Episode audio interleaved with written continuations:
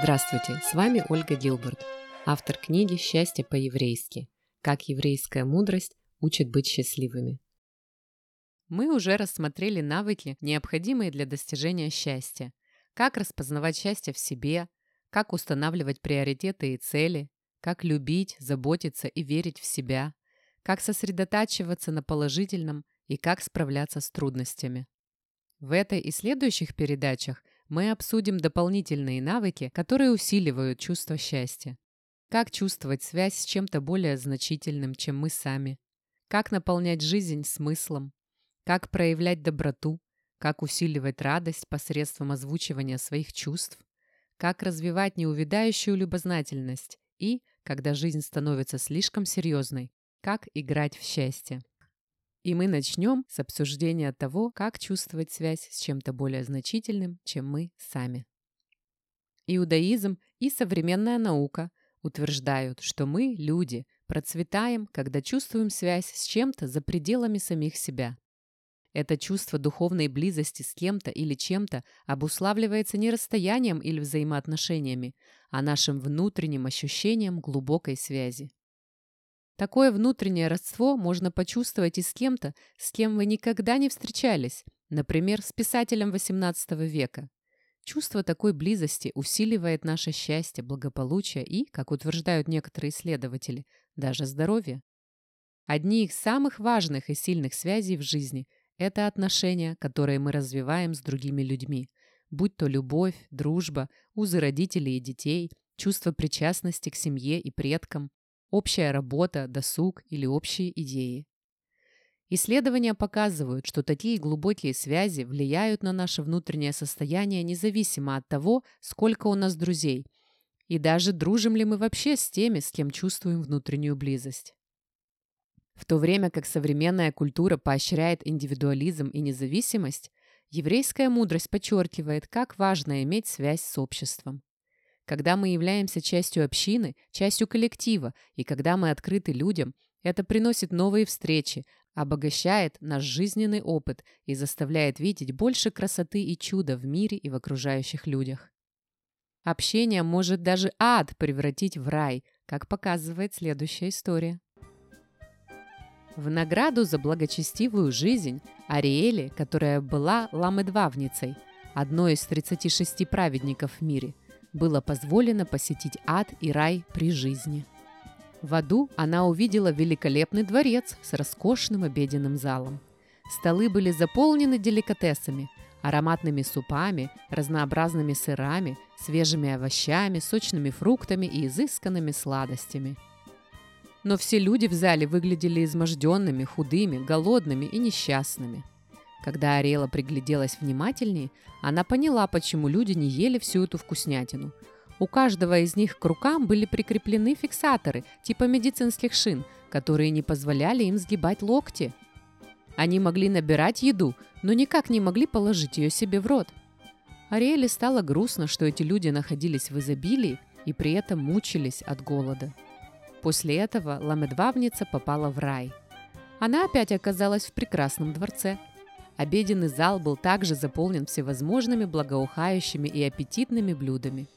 Но здесь люди выглядели здоровыми, сытыми и счастливыми. Они весело разговаривали друг с другом, садясь за столы, чтобы поесть замечательную еду, приготовленную для них. К своему великому удивлению, Ариэла заметила, что у всех в раю на руках точно такие же фиксаторы, как у людей в аду. Одинаковый дворец, одинаковая еда, одинаковые фиксаторы – «Все одинаковое», – пробормотала она про себя. «Одинаковые сложности и одинаковые возможности существуют и в раю, и в аду. В чем же разница?» И тут Ариэла увидела, что хотя люди в раю не могли согнуть руки в локтях, чтобы накормить себя, они протягивали руки, чтобы накормить друг друга. Никто не злился, и всем доставалось достаточно еды. Ариэла поняла, в чем разница между раем и адом – она вернулась домой и рассказала другим о своем визите и об извлеченных уроках. «Рай и ад – это не просто места, куда мы попадаем после смерти», – рассказывала она детям, сидящим у ее ног. «Они еще – часть нашего ежедневного отношения к жизни, и те, кто протягивает руку другим, уже на полпути в рай». Еще одно глубокое чувство связи, которое многим приносит настоящую радость, это духовная близость, которую можно чувствовать с Богом, с высшими силами или со Вселенной. В иудаизме именно связь с Богом является целью выполнения законов Торы и истинным путем к счастью.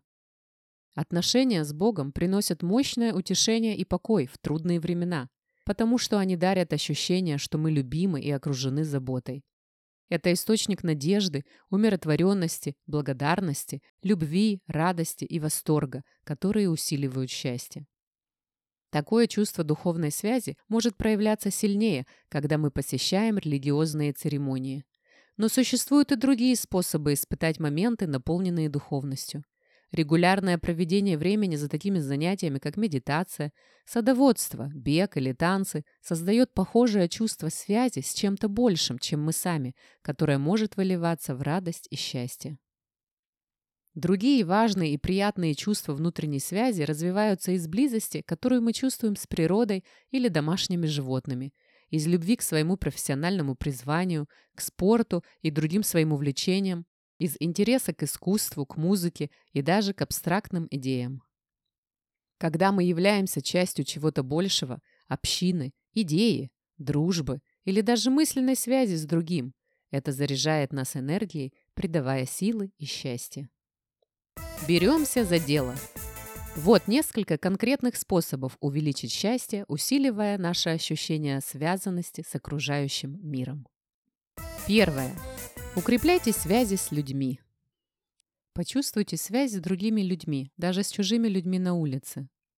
В течение дня, смотря на других людей, вспоминайте, что все люди похожи. Напомните себе, так же, как и я, эти люди хотят быть счастливыми.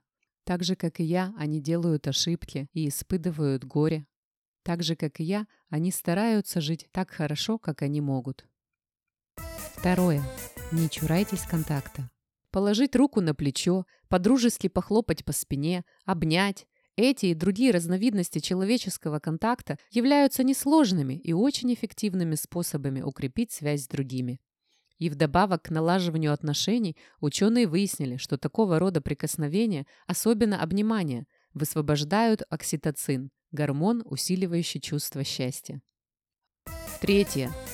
Сара Йохева Триглер учит, что когда вы находитесь в состоянии конфликта со своими самыми близкими людьми, мужем, женой, родителями или детьми, нужно посмотреть на ситуацию сквозь призму того, принесет это близость или отчуждение, и помнить, чего в конечном итоге вы хотите добиться. С таким подходом к любым разногласиям ваша цель – не доказать свою правоту любой ценой, а сохранить связь со вторым человеком. Когда вы сознательно предпочтете культивировать близость и связь, а не отчуждение, вам будет легче обсуждать и даже спорить без злости и решать разногласия с позиции взаимоуважения и дружбы. Четвертое. Заводите больше дружеских отношений и связей. Ищите единомышленников. Находите друзей по интересам, партнеров для пробежек, посещения музеев и еще чего угодно. Занимайтесь волонтерской работой в общественных организациях. Присоединяйтесь к спортивной команде или запишитесь на занятия, которые вам интересны. Становитесь ментором, учителем или наставником. Бывает, что мы стесняемся начинать разговор, особенно с незнакомыми людьми. Стюарт Айзендраф напоминает нам, что, скорее всего, эти люди будут рады разговору, а может даже извлекут для себя пользу из него. 5.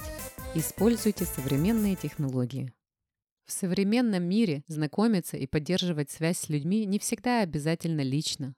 Сейчас существует интернет, и он дает огромные возможности связываться с людьми во всем мире и находить людей с любыми интересами, похожими на ваши. Шестое. Укрепляйте связь с высшими силами. Ходите на прогулки на природу, Прочувствуйте уникальность и драгоценность настоящего момента, культивируя чувство восторга перед необъятным простором Вселенной, красотой звездного неба или безграничным горизонтом. Добавьте в свой день одну духовную практику. Начните ходить в храм или займитесь медитацией, читайте книги на духовные или религиозные темы.